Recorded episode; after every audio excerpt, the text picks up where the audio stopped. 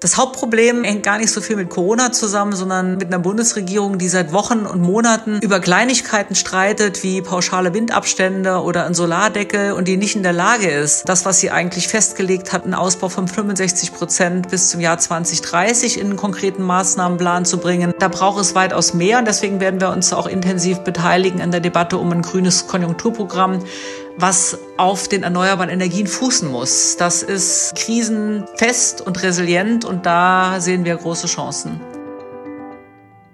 Herzlich willkommen bei Let's Talk Change. In unserer Podcast-Reihe diskutieren wir mit relevanten Entscheidungsträgern, inspirierenden Innovatoren und spannenden Visionären, welche Rolle Technologien, Geschäftsinnovationen, Politik und Medien für den Wandel der Wirtschaft und Gesellschaft in Richtung Nachhaltigkeit haben. Hallo und herzlich willkommen zu einer neuen Ausgabe von Let's Talk Change. Mein Name ist Doreen Rietentiet und ich habe mal wieder einen ganz besonderen Gast dabei. Es ist die ehemalige Grünen-Chefin, ehemalige Umwelt- bzw. Energieministerin vom Saarland und heute Präsidentin des Bundesverbandes der Erneuerbaren Energien. Es ist Dr. Simone Peter. Wir reden über den Status quo der erneuerbaren Energien in Deutschland, Deutschlands Position in Sachen Technologieführerschaft weltweit, aber auch darüber, dass Deutschland doch gegebenenfalls eine politische Haltung fehlt und welche Weichen denn gestellt werden müssen, damit wir gestärkt aus dieser Krise hervorgehen. Dies und vieles mehr im neuen Podcast von Let's Talk Change.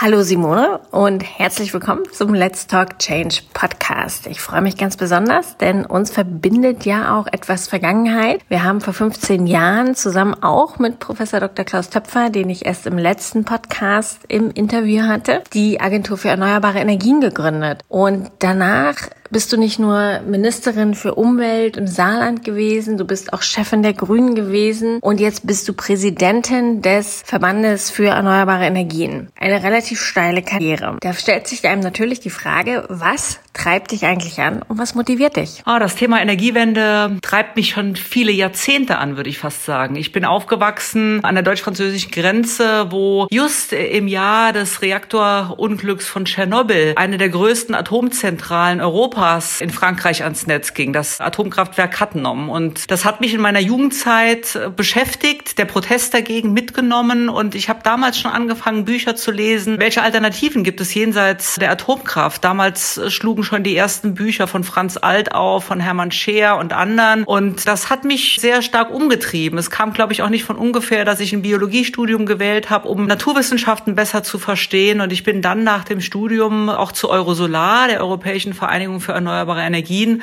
also zu Hermann Scheer, dem alternativen Nobelpreisträger und einer der Koryphäen in dem Gebiet, weil ich einfach konkret für die Energiewende arbeiten wollte. Und dann habe ich die Seiten öfter mal gewechselt, mal für Verbände, mal für die Politik. Das hat sich dankbarerweise so ergeben, zum Beispiel als Umweltministerin ganz konkret im Saarland Politik machen zu können, anwenden zu können und die Erneuerbaren voranzubringen. Und es ist eine Lebensaufgabe geworden, muss ich schon sagen. Und dass ich jetzt bei dem Bundesverband Erneuerbare Energien gelandet bin, kommt auch nicht von ungefähr, sondern es hat sich so ein Stück gefügt und ich freue mich sehr, heute jetzt weiter den Weg für die Erneuerbaren bereiten zu können. Wir haben es ja eingangs erwähnt, du bist jetzt auch schon sehr lange dabei und sehr lange auch Verfechterin der erneuerbaren Energien. Nun muss man dazu dazu sagen, der Stand der Dinge war nicht immer der, der es heute ist und dass erneuerbare Energien sich, sage ich jetzt mal, solcher Popularität erfreuen, sondern sie waren ja eher in einer Nische, selbst als ich noch eingestiegen bin vor 15 Jahren. Wie würdest du die Wende rückwirkend betrachten, beziehungsweise die Entwicklung auch der erneuerbaren Energien in den letzten 15 bis 20 Jahren? Ja, also das Thema Erneuerbare geht ja in der aktiven Politikgestaltung sogar schon fast auf 25 Jahre zurück, wenn man sich anschaut, das Stromeinspeisegesetz, was noch in den 90er Jahren etabliert wurde und dann natürlich der große Wurf mit der rot-grünen Bundesregierung, das Erneuerbare Energiengesetz, das dann im Jahr 2000, also genau vor 20 Jahren, das Licht der Welt erblickt und endlich den Anstoß gab, dass die erneuerbaren Energien vor allen Dingen im Stromsektor wirklich vorangingen. Im Jahr 2005, und es ist schön, dass wir uns damals trafen in der gemeinsamen Arbeit für die Agentur für erneuerbare Energien, da war ja schon eine recht breite breite Branche aufgestellt, auch mit heimischer Wertschöpfung in Deutschland. Das Ökostromgesetz hat quasi die Anfänge dann auch beschleunigt und es war eine Reihe Akteure unterwegs. Man hat dann aber auch gemerkt, dass die Widerstände gewachsen sind und das war ja auch der Grund, warum die Informationskampagne Deutschland hat unendlich viel Energie beziehungsweise die Agentur für erneuerbare Energien damals gegründet wurden, weil man schon merkte, man braucht Presse- und Öffentlichkeitsarbeit, um den etablierten Kräften auch was gegensetzen zu können. Die haben damals gesagt, die Erneuerbaren sind zu unsicher, die werden zu teuer, die sind nicht stark genug, wir brauchen weiter Kohle und Atom. Und ein Stück weit hält das ja bis heute an. Obwohl wir heute im Jahr 2020 mehr als 50 Prozent Strom in den ersten Monaten im Netz eingespeist haben, hält die Diskussion an, die sind nicht zuverlässig und wir brauchen immer noch eine Backup-Kapazität, stabile Fossile. Da wird es auch weitergehen. Ich bin mir sicher, dass wir weiterhin alle geballte Kraft brauchen, um darzulegen, dass mit den Erneuerbaren als saubere, als verlässliche Energiequelle Alternativen zu Kohle, Gas, Öl bereitstehen. Aber wir müssen es auch vom Stromsektor jetzt endlich weiterführen, auf den Wärme- und Mobilitätssektor, die Sektoren verbinden, Digitalisierung viel stärker nutzen und was ich vielleicht jetzt auch während der Krise sagen kann, während Corona, die Krisenfestigkeit der erneuerbaren Energien nach vorne stellen. Denn das sind sie viel mehr als Kohle oder Erdgas, was gerade die Internationale Energieagentur festgestellt hat. Nun ist es ja so, dass erneuerbare Energien, wie du auch schon erwähnt hast, ja eigentlich von der Mehrheit zum Beispiel auch in Deutschland der Bevölkerung gestützt wird. Sie haben bewiesen, dass sie das System sichern können oder zur Systemsicherheit zumindest beitragen können. Sie können Kohle ablösen, sie können Atom ablösen. Sie sind günstiger, sie sind umweltfreundlicher, was viel wichtiger ist. Und sie tragen einen wesentlichen Schritt bei, um den Klimawandel in irgendeiner Form einzudämmen. Dennoch wird man das Gefühl nicht los, dass erneuerbare Energien permanent mit dem Rücken zur Wand stehen. Da gibt es den Solardeckel, da gibt es die ganzen Kritiker, die sagen, sie sind viel zu teuer und sie können nicht zur Systemsicherheit beitragen und so weiter und so fort. Man hat halt das Gefühl, man muss ständig die Erneuerbaren rechtfertigen. Warum ist das so? Also was wir von Anfang an festgestellt haben, und da habe ich die Worte von Hermann Scheer noch im Ohr, der schon in den 90er Jahren gesagt hat, jedes Prozent, was die erneuerbaren Energien dazugewinnen, das wird den Widerstand des alten Systems umso stärker hervorrufen. Und es ist eigentlich auch genauso gekommen. Man muss sich vorstellen, es ist ja ein Systemwechsel. Wir reden jetzt darüber, dass die Erneuerbaren im Zentrum der Energieversorgung angekommen sind und dass wir das System eigentlich völlig danach ausrichten müssten. Also nach fluktuierenden, flexiblen Quellen. Diese Grundlastdiskussion, die ist nicht mehr möglich oder nicht mehr nötig. Im Gegenteil, es erschwert ja quasi die Fahrweise im Energieversorgungssystem, wenn man so viele fossile Kraftwerke noch am Netz hat. Und dieses alte System hat etwas, das hat, glaube ich, auch etwas mit Strukturbrüchen oder diese Systembrüche, die haben was mit Strukturbrüchen zu tun. Das heißt, wenn es darum geht, ein neues System aufzubauen, dann verändert das ganze Regionen, es verändert ganze Branchen, ganze Industrien. Kohleindustrie muss abgewickelt werden, die Regionen mit Bergbau haben keine Aufgaben mehr und das weckt natürlich Widerstand. Teilweise kann ich das verstehen, weil ich selber aus einer Kohleregion komme und ich glaube, man darf nie vergessen, dass diese Regionen eine Tradition haben, dass man auch den Menschen sagen muss, man kann auch eine Energieregion der Zukunft werden, mit Speichern, mit Elektromobilität, mit erneuerbaren Energien. Aber dass dort Ängste sind, kann man verstehen. Andererseits werden Ängste aber auch gezielt geschürt, wenn eben diejenigen, die an den alten Strukturen festhalten, immer wieder sagen, die neuen Energien sind immer noch zu teuer, obwohl sie mittlerweile die kostengünstigsten sind. Die halten das Stromnetz nicht stabil, obwohl wir eins der stabilsten Netze in Deutschland haben. Es werden immer neue Argumente gefunden. Was mich beruhigt ist, dass nach wie vor die Mehrheit der Bevölkerung für die erneuerbaren Energien ist, für die Energiewende und weiß, dass es unsere einzige Möglichkeit ist, um aus der Klimakrise rauszukommen bzw. der Klimakrise entgegenzustehen. Wir waren ja mal Pioniere in Sachen erneuerbare Energien. Wir haben Technologien mitentwickelt, vorangetrieben. Wie ist der Status quo heute? Wo steht Deutschland? Treiben wir die Welt an oder treibt die Welt uns an? Wir waren Vorreiter. Wir haben diese Rolle aber leider in den letzten Jahren verloren, weil eben die Diskussion, das ist zu teuer, das ist zu unsicher. Wir brauchen auch immer noch ähm, eine sogenannte stabile Reserve fossiler Energieträger und wir dürfen unsere Kohleregionen nicht so schnell abwickeln, dass diese Diskussion dazu geführt hat, dass wir längst nicht mehr Spitzenreiter sind. Da sind viele andere Länder, die entdeckt haben, wir haben die Erneuerbaren vorangebracht und es war, man muss es so sagen, die Finanzierung der erneuerbaren Energien in Deutschland hat global global dazu beigetragen, dass die Kosten vor allen Dingen für Solar- und für Windenergie extrem günstig geworden sind. So günstig, dass keine andere Energieform mit konkurrieren kann. Und das nutzen natürlich jetzt andere. Und ich muss sagen, wir müssen jetzt dringend die Möglichkeiten suchen, uns international wieder in Stellung zu bringen. Sonst werden wir in allen Technologien, nicht nur im Strom, sondern auch im Wärme, im Mobilitätsbereich, aber auch bei grünem Wasserstoff von anderen Ländern abgehängt, die das jetzt entdeckt haben. Der internationale Wettbewerb und die Klimakrise, die warten nicht. Und deswegen ist Deutschland gut beraten, sehr schnell wieder die Weichen in Richtung Ausbau zu stellen und die Deckel und Bremsen zu entfernen. Simone, wie siehst du denn die aktuelle Debatte bzw. die Präsenz der Debatte in der Öffentlichkeit, in der Gesellschaft als auch in der Politik? Spielt Klimaschutz und Energiewende eine Rolle oder laufen wir Gefahr, dass es hinten runterrutscht? Mir fehlt eine politische Haltung, die deutlich macht, wir haben die Zeichen der Zeit erkannt. In Deutschland wurde in den letzten Jahren der Diesel verteidigt, obwohl von Tesla in Kalifornien bis zu den Chinesen große Autobauer schon auf Elektromobilität oder anfangs noch auf Hybride gesetzt haben. Die sind aber jetzt mit Elektromobilen auch schon ersetzt. Dass viele internationale Akteure den Weg Richtung Erneuerbare beschritten haben und wir hier noch an alten Technologien festgehalten haben. Das ist schon einerseits eine Frage der Haltung, weil die Gesellschaft will es und Politik hat es verzögert, weil sie zu stark am Status quo festhält. Und wenn diese Haltung geändert ist, dass man erkennt, wir haben mit nachhaltigen Technologien eine echte Chance, unseren Standort wettbewerbsfähig und auch krisenfest aufzustellen, dann müssten auch Maßnahmen geändert werden. Heißt, nochmal den Ausbau im Stromsektor voranbringen. Da gibt es immer noch einen hemmenden Solardeckel, der jetzt bald dazu führt, dass nicht mehr in die billige Photovoltaik investiert wird. Das ist ein Debakel. Da werden Mindestabstände für Windkraftanlagen diskutiert, obwohl die Bevölkerung in manchen Gebieten längst sich an nahe Windanlagen gewöhnt hat. Natürlich muss man Artenschutz und Klimaschutz miteinander Verbindung bringen, aber Klimaschutz ist Artenschutz und wir brauchen Weichenstellungen für mehr erneuerbare Wärme, für den grünen Wasserstoff, für den Antrieb verschiedenster Mobilitätsformen.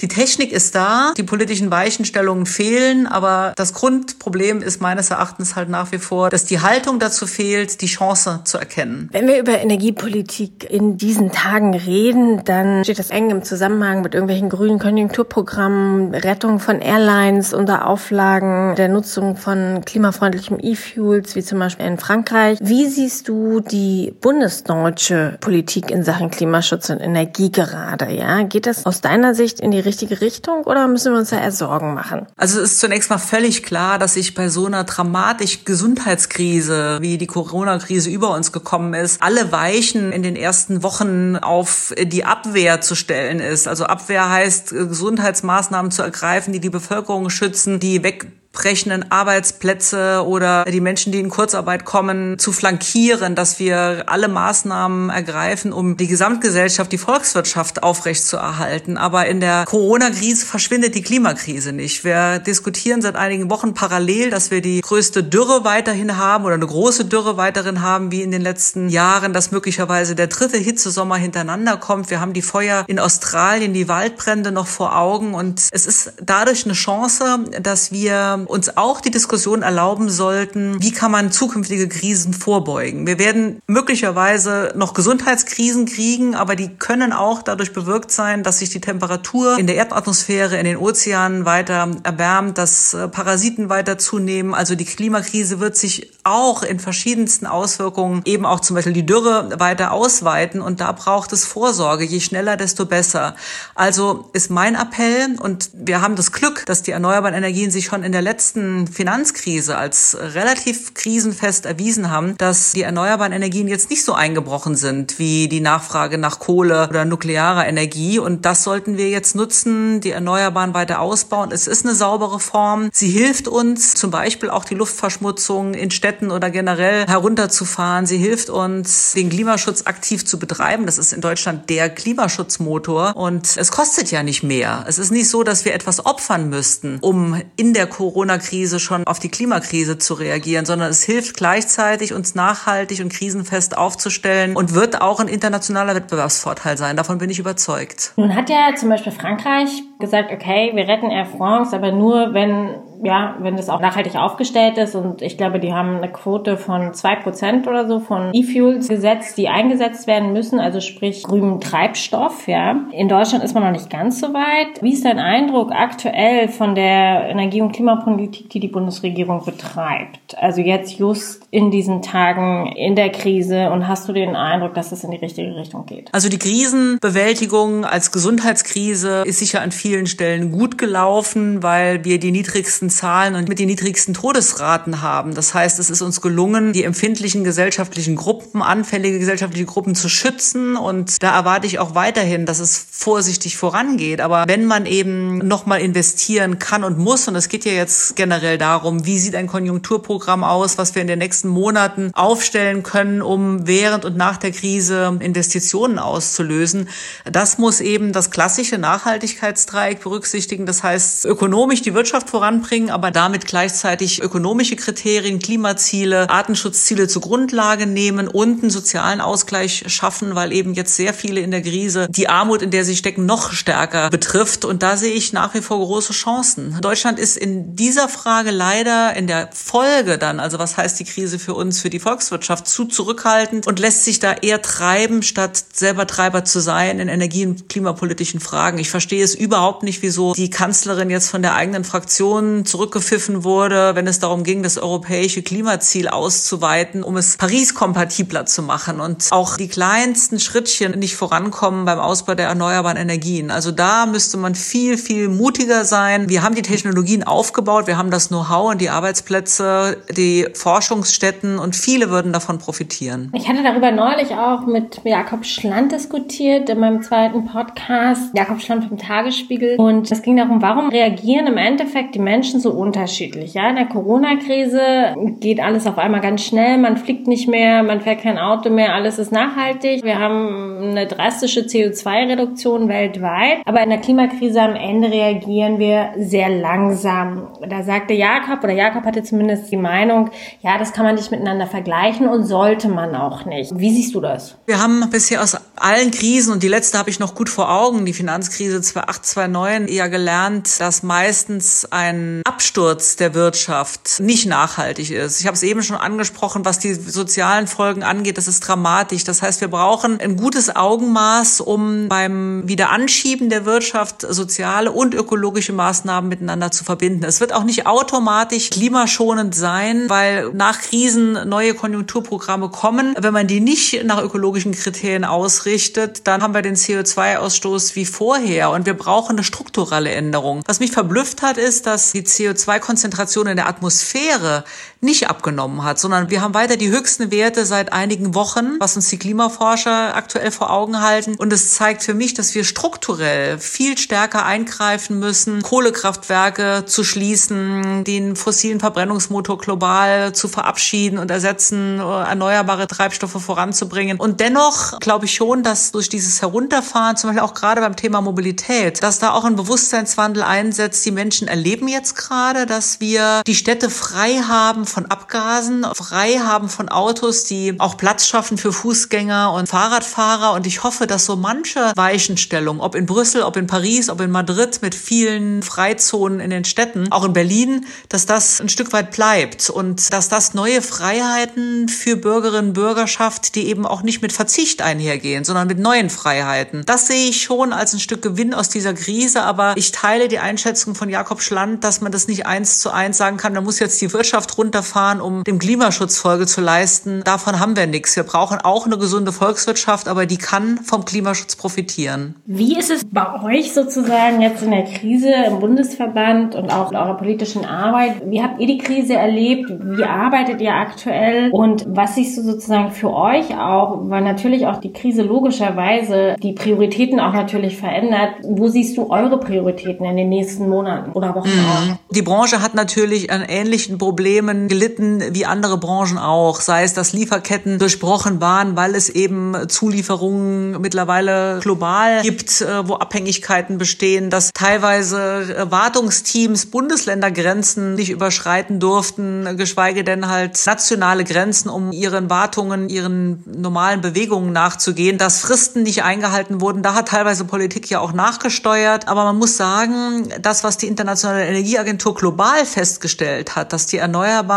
in der Energieversorgung am krisenfestesten waren in den letzten Wochen, das kann man durchaus auch für Deutschland sagen. Wir haben ja eine enorme Versorgung gehabt mit Solar- und Windenergie weil das Wetter so war, dass viel Sonne geschieden hat, am Anfang des Jahres viel Wind geweht ist und damit eben eine hohe Versorgung möglich war, ohne dass es Risiken gab. Also wir hatten ein bisschen Sorge, weil gleichzeitig der Verbrauch durch Corona ja eingebrochen ist, dass das Probleme in den Netzen gibt, aber die Netzversorger haben uns versichert, das ist alles bestens.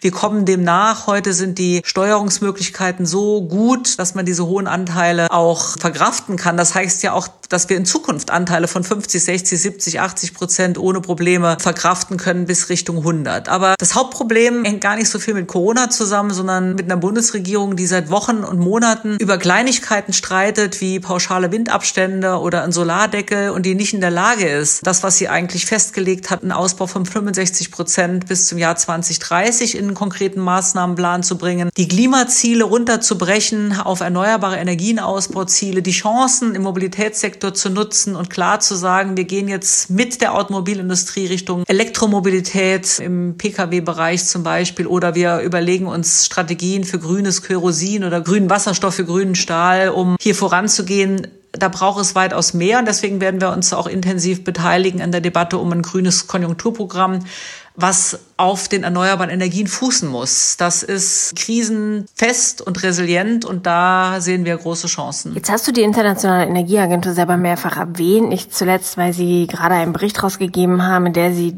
den erneuerbaren Energien das größte Potenzial zuschreiben. Jetzt muss man sagen, das war nicht immer so. Die Internationale Energieagentur hat eigentlich lange was gegen Erneuerbare gehabt, beziehungsweise hat versucht, die in irgendeiner Form zu negieren in ihren Berichten. Jetzt ist es anders. Die Frage natürlich daher, wie erklärst du dir das? Und auch wenn die Internationale Energieagentur sich so für Erneuerbare ausspricht, warum tut es nicht die Bundesregierung? Ich habe tatsächlich das auch so gewertet, dass die Aussagen der äh, Internationalen Energieagentur zu ihrem globalen Bericht für mich ein Paradigmenwechsel war. Weil da ist zwar noch ein klein bisschen nuklear mitgelaufen, aber eigentlich war die Aussage völlig klar. Es war eine Aufforderung an die Regierungen der Welt, in erneuerbare Energien, Energieeffizienz, grünen Wasserstoff zu investieren, weil sie in der Krise Festigkeit gezeigt haben, weil sie bezahlbar sind, weil sie eine hohe Wertschöpfung mit sich bringen und es gibt einfach keine Argumente mehr gegen sie. Also es ist einfach alles obsolet geworden und wenn heute noch Kostendebatten geführt werden, ist das widersinnig, weil wir alle wissen, wenn man die externen Kosten bei Kohle, Erdgas, Öl oder Atom dazu rechnet, dann übersteigen die die Kosten weit der Erneuerbaren und selbst am Strommarkt sind gerade Wind und Solar sehr attraktiv. Deswegen wundert es ja auch, dass es nach wie vor solche Widerstände gibt. Da werden dann ja teilweise vermeintliche Stimmungen der Bevölkerung genommen, war ja jetzt gerade in Ostdeutschland auch massiv Thema, dass man die AfD stärken würde, wenn man Windkraft ausbaut. Ich glaube, umgekehrt wird ein Schuh draus. Wir brauchen eine klare Perspektive für die Menschen in allen Regionen, was Wertschöpfung heute angeht, was Klimaschutz morgen angeht. Deswegen sind ja so viele junge Leute auf der Straße, die klar macht, wir können das leisten und die das auch viel stärker rausstellt. Eigentlich das, was die Agentur für erneuerbare Energien vor einigen Jahren auch äh, leisten wollte und auch geleistet hat, äh, immer wieder die Vorteile deutlich machen, die Erneuerbare haben. Und das müsste auch dringend, so wie die Kanzlerin meines Erachtens gut diese Corona-Krise gemanagt hat und sehr präsent war, so bräuchten wir das auch für die erneuerbaren Energien und für die Energiewende, den Leuten in den Kohleregionen die Sorgen nehmen, dass es zu Brüchen kommt, weil wir auch dort sehr stark in Erneuerbare investieren können, erklären, dass sie mittlerweile günstig sind und ja, ein Aufbruch 很 gestalten. Das würde ich mir wünschen und da fehlt es an Mut. Das ist oft sehr kleinmütig und ich würde fast sagen provinziell gesteuert durch ganz lokale Interessen, die aber das große Ganze nicht mehr im Blick haben. Genau, da wollte ich jetzt auch nochmal nachhaken, weil Energiewende ist ja nicht nur eine nationale Angelegenheit, sondern auch mehr oder weniger eine kommunale, regionale Angelegenheit und eigentlich sollten ja auch vor allem erneuerbare Energien Wertschöpfung schaffen vor Ort. Ich meine, Stadtwerke müssen sich behaupten, müssen ihre Kunden an sich binden, müssen auch Anlagenbetreiber an sich binden. Welche Rolle spielen die? Also welche Rolle spielen Kommunen einerseits und welche Rolle spielen Stadtwerke in dieser ganzen Entwicklung? Die Energiewende fängt im Kleinen an bei der Bürgerinnen und dem Bürger, die eine Solaranlage auf dem Dach haben, über die Kommunen, die Bundesländer, die nationale Ebene hin. Und ich muss ja sagen, bis zur europäischen und globalen. Also Deutschland hat jetzt bald die Ratspräsidentschaft inne, die europäische, und wäre dringend gefordert, hier auch zu gestalten und mit gutem Beispiel voranzugehen. Und man kann diese zigtausend Beispiele auf kommunaler Ebene ja auch zeigen. Wir haben schon seit anderthalb Jahrzehnten 100 Prozent erneuerbare Gemeinden. Das waren erst Bioenergiedörfer, dann haben die Gemeinden oder die Bürgerinnen und Bürger die Solarenergie, die Windenergie für sich entdeckt. Und wir haben so viele Beispiele, wo die Energiewende vor Ort super gut funktioniert. Auch Stadtwerke neue Modelle entwickelt haben, es neue Ökostromanbieter gab, die jetzt auch erneuerbare Wärme und erneuerbare Mobilität mitverkaufen. Die Leute sind offen sowas und wir könnten das auch viel stärker nutzen. Nicht nur im ländlichen Raum, wo wir immer wieder gesagt haben, dort kann die Energieversorgung Zukunft auch stattfinden. Gerade auch in Städten mit Mieterstrommodellen, mit Shared Energy. Gerade da gibt die Europäische Union viele Möglichkeiten frei zu gestalten und wir nehmen das nicht wahr. Da nimmt die Bundesregierung immer eine blockierende Haltung ein, statt das mit den Bürgerinnen und Bürgern gemeinsam zu gestalten. Also da ist viel Potenzial. Da werden wir auch als Verband in den nächsten Wochen und Monaten viel mit den kommunalen Ebenen gemeinsam diskutieren, um das voranzubringen. Letztlich ist es die Energie der Bürgerinnen und Bürger und die können viel stärker davon profitieren als ein großer Energiekonzern. Ja, vor allem sie machen sich unabhängig und im Zweifelsfall auch günstiger am Ende. Ich habe letzte Woche oder vorletzte Woche mit unserem ehemaligen Mitstreiter bei der Agentur für erneuerbare Energien, Herrn Professor Dr. Klaus Töpfer, gesprochen, auch im Podcast und zwar auch über die Rolle von Multilateralismus und er vertritt ja auch ganz stark die Meinung, ja, wir dürfen jetzt nicht immer alles nur auf der Deutschland-Ebene sehen und überhaupt, wer ist wir, ja, sondern egal, was wir machen, man muss es im globalen Rahmen sehen und auch immer sozusagen die Konsequenzen. Teilst du die Meinung oder bist du da eher der Meinung, nee, wir müssen schon auch mal schauen, was wir hier in Deutschland machen? Also zunächst mal lebt ja kein Land mehr auf einer Insel, sondern wir sind ja qua Globalisierung alle eng miteinander verbunden, was viele Vorteile hat, dass wir Technologien austauschen, Know-how austauschen. Ich meine, ein Vorteil war ja, dass die erneuerbaren Energien durch die Energiewende in Deutschland eigentlich global wettbewerbsfähig wurden und jetzt viele andere diese Erzeugung kostengünstig nutzen können auf Basis von Photovoltaik und Wind. Also ist da der nationale sogenannte Alleingang. Und das war es ja eigentlich nie, weil wir haben als Agentur für erneuerbare Energien immer wieder nachgewiesen, wie viele Länder das Erneuerbare Energiengesetz zum Beispiel kopiert haben als ideales Gesetz, das die Ökostromerzeugung und Einspeisung voranbringen kann, effektiv und effizient. Und das ist ein Stück weit eine Globalisierung, die durch den Anstoß eines oder weniger Länder vorangeschritten ist. Deswegen würde ich das nicht unterschätzen. Die Vorbildfunktion und gerade Deutschland hat ja auch als starkes Industrieland immer wieder seine Einflüsse geltend gemacht. Nicht nur auf der Brüsseler Ebene, sondern auch bei G8, G7, insgesamt international. Und deswegen ist es wichtig, die Energiewende national voranzubringen, aber natürlich dann auch im europäischen Kontext dafür zu werben, mit den Nachbarn in Verbindung zu bleiben. Wie bringen wir zum Beispiel auch nochmal mit mehreren Ländern vielleicht eigene Produktionsstätten voran? Vielleicht auch gerade etwas, was man in Zeiten von Corona diskutieren muss. Sich nicht nur von China und anderen Kontinenten abhängig machen, sondern nochmal gucken, wo können wir die heimische Wertschöpfung steigern. Aber natürlich immer auch international handeln. Das ist auch die Basis für Frieden und Sicherheit in den nächsten Jahrzehnten. Ich bin auch sicher, dass uns tatsächlich auch Energiepartnerschaften in dem einen oder anderen Stile mit anderen Ländern weiter voranbringt, aber dann eben nicht mehr über Erdgas, sondern über grünen Wasserstoff oder Solarenergie, was dann machbar ist. Also da würde ich die Blütenträume nicht zu hoch schrauben, weil es gab mit Desertec schon mal große Träume. Aber ich glaube, dass da Potenzial ist und ich glaube auch, dass man das auch friedens- und sicherheitspolitisch nutzen kann. Wie geht es denn jetzt für euch als Bundesverband weiter, beziehungsweise auch für dich? Was wird in den nächsten Wochen von euch zu hören sein oder wie stellt ihr euch auch auf? Weil ich meine, große Konferenzen aktuell gibt es nicht und auch Messen und so weiter, aber vor allem im politischen Rahmen ja auch Konferenzen und Treffen und so weiter. Wie gestaltet ihr das? Wie geht ihr damit um? Wie geht ihr mit euren Mitgliedern da um? Ja, also wir haben eigentlich zwei große Projekte, eins nach innen, eins nach außen. Nach innen heißt, dass wir unseren Integrationsprozess weiter voranbringen, Synergieeffekte nutzen, um die erneuerbare Branche, die ja gewachsen durch viele Fachverbände, Solar, Wind, Bioenergie, Erdwärme, Wasserkraft in den verschiedenen Sparten, Strom, Wärme, Kraftstoffe sehr breit aufgestellt ist. Und da können wir mehr miteinander tun. Und der erste Schritt ist, dass wir dieses Jahr noch in ein neues Haus auf den den EUREF Campus in Berlin ziehen als Verbändegemeinschaft. Das wird bestimmt ein richtiger Aufbruch nach innen, der gleichzeitig nach außen wirkt, weil wir sagen, nach 30 Jahren Bundesverband Erneuerbare Energien, das ist auch unser Jubiläumsjahr in diesem Jahr, werden wir stärker, haben uns all die Jahre nicht auseinanderbringen lassen, sondern der erneuerbare Energiemix ist der ein Energiemix der Zukunft und da sind wir gerade sehr intensiv dabei, das zu gestalten. Und auf der anderen Seite wollen wir diese Kraft natürlich auch nutzen, um gegenüber Politik deutlich zu machen, es gibt noch andere Themen als Corona, beziehungsweise verknüpft die Schlussfolgerungen aus Corona mit einem nachhaltigen Programm für Wirtschaft und Gesellschaft und bringt die erneuerbaren Energien wieder in Spitzenstellung. Ob das mit einer EEG-Reform ist, ob das mit einem Konjunkturprogramm ist, was nachhaltig ausgestaltet ist, ob das im Bereich der Mobilität die Flankierung neuer Produktionen ist. Also es gibt eine ganze Reihe von Maßnahmen, die wir hier begleiten und anstoßen wollen. Und glücklicherweise hat sich ja doch vieles auch gestalten lassen über das Web. Das heißt, wir werden das Internet weiter nutzen, auch Veranstaltungen machen und dann trotzdem hoffen, dass wir in einigen Monaten alle wieder physisch stärker miteinander in Verbindung stehen, weil der Austausch miteinander spätestens zu unserem Jahresempfang im Januar würde ich mir natürlich sehr wünschen, auch wenn man nicht weiß, was passiert, solange kein Impfstoff da ist. Aber die Branche stellt sich so oder so stark dar und ich glaube, sie hat auch allen Grund dazu, nach den Erfolgen der letzten Jahre. Ja, das wäre natürlich sehr schade, wenn der Jahresempfang in irgendeiner Form sich schmälern würde. Das wäre auch für mich sehr ungewöhnlich. Ich bin ja auch seit 15 Jahren dabei. Aber wie würdest du die Stimmung bezeichnen? Also, weil ich habe heute mit einigen gesprochen und ich meine, gerade in der Solarindustrie, auch wenn ja der Solardeckel gerade noch immer nicht geliftet worden ist, aber hoffentlich in den nächsten Tagen und Wochen ja dann doch irgendwann kippt.